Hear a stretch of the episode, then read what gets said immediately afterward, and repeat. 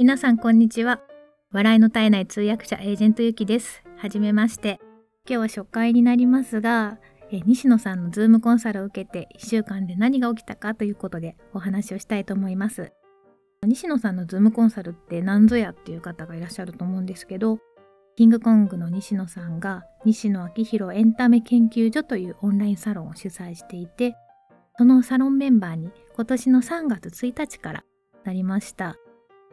で早速本題ですけれどもあの先週 Zoom でコンサルを受けました。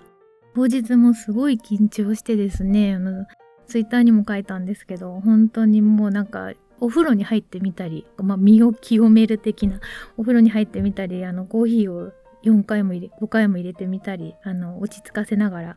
始まりました。それでコンサルに入りましてもう本当に楽しかったんです。なんかもう1時間一応1時間の枠だったんですけど1時間10分ぐらい西野さんとあと田村さんと入っていただいて3人でいろいろお話をさせていただいてもう本当にゲラゲラ笑いながら 初めすごい緊張してたのにもう途中からすごい話楽しくなってもうほんとゼロ距離でお話をしました。もちろんその考えてきた事業計画っていうのをこれこれこうですっていうふうに話をしてで私の想定ではですよ。想定ではそこからあこれはいい考えだねって。でここをこうしようこうしようっていう話になるんだと思ってたんですよ。でもね実は一生懸命話してもいやなんかこれだけゼロ距離で聞いてて分かんないっていうふうに言われてえ分かんないのか。そうかと思ってまあそれで一生懸命あのあですこうですって話をしてたら突然なんかコミュ力高いですよねって言われたんですよ。あ、コミュ力とか、まあコミュ力、まあ言われてみればそうかなみたいな感じで。でもこれまでやってきたその仕事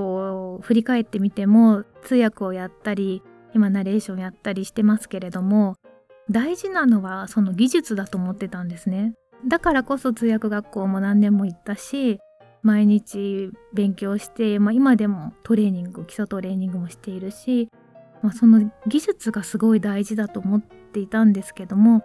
そこじゃなくてあれコミュ力？そこえそこだけみたいな。確かにお客さんとはなんかうまくいくんですよね。日本人の方でも外国人の方でも気に入っていただいて現場の仕事の場合だともうすごい楽しい雰囲気で終わる場合が多いです。でよく考えてみると現場に行かなくても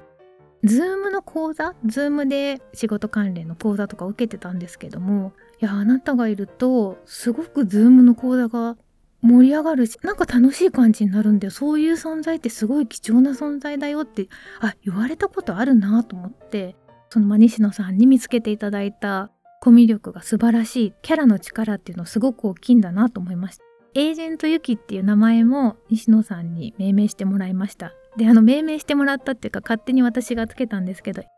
コンサルの中でいろいろ言っていただいたことを散りばめてツイッターのプロフィールに書いてどういうあの種類の仕事なんですかねっていう話をしてたらエージェントって感じかなっていうからあじゃあエージェントだと思ってエージェントユキにしようと思ってます。で今エージェントユキっていう名前でやっていこうというふうに思ってます。まあそのあと1週間ぐらい経つんですけれども、まあ、その後何が起きたかっていうともう本当に一言で言うと周りが変わりました。オンラインまずあのオンラインサロンの中に Facebook で投稿があるんですけどそこで西野さんがなんか私のことを紹介していただいて昨日コンサルしたちょっとアホっぽい通訳のなんかすごい面白い通訳の人がいたんだよねみたいな感じでツイートもアホっぽいみたいな散々な紹介の仕方をしてくださったんですよ。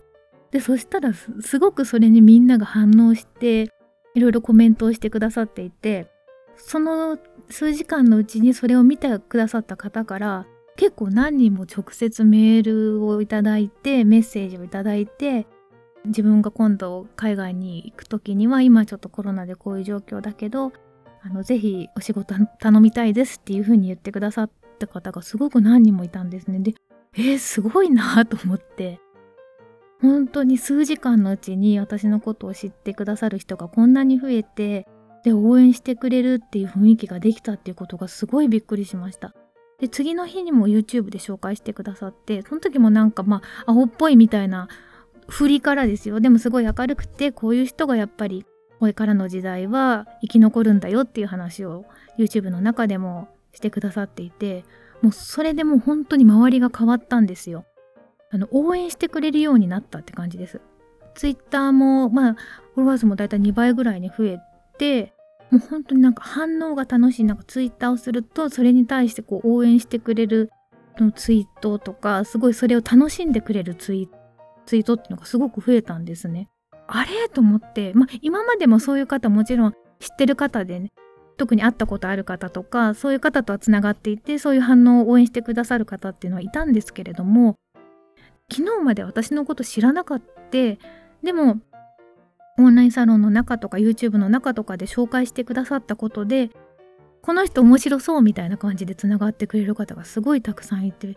本当にあのありがたいなと思います。今あのもう何をやってもなんか大丈夫だなっていう安心感優しさに包まれているような安心感の中にあるんですねなので例えば今こういうふうに声でお届けしてますけれどもコンサルを受けなかったらこういうふうに気持ちを声でお届けするっていうのはきっと怖くてできなかったんじゃないかなっていうふうに思いますなので本当にもうそういうふうにどんどん自分らしく発信していこうっていうふうに思えただけでもコンサルを受けてよかったなっていうふうに思ってます。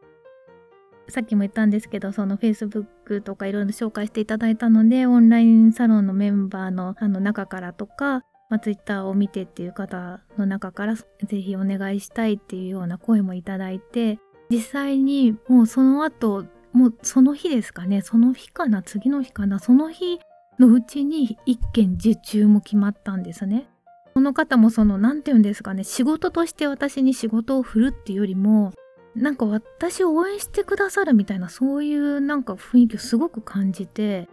うんで私ももちろんその方がその海外に対してメッセージを送っていきたいっていうところのあの支援を仕事っていう形で一生懸命変えさせていきたいいただきたいなと思ってるんですけれどもそんな感じで本当に仕事がこの後楽しくなりそうだなっていうのをすごく感じてます。であの今日のところはコンサルを受けて何が変わったか何が起きたかっていうお話をさせていただきました。今後どういうことを具体的にやっていくのかっていうこともおいおいお話ししたいなと思ってます。これからも応援よろしくお願いします。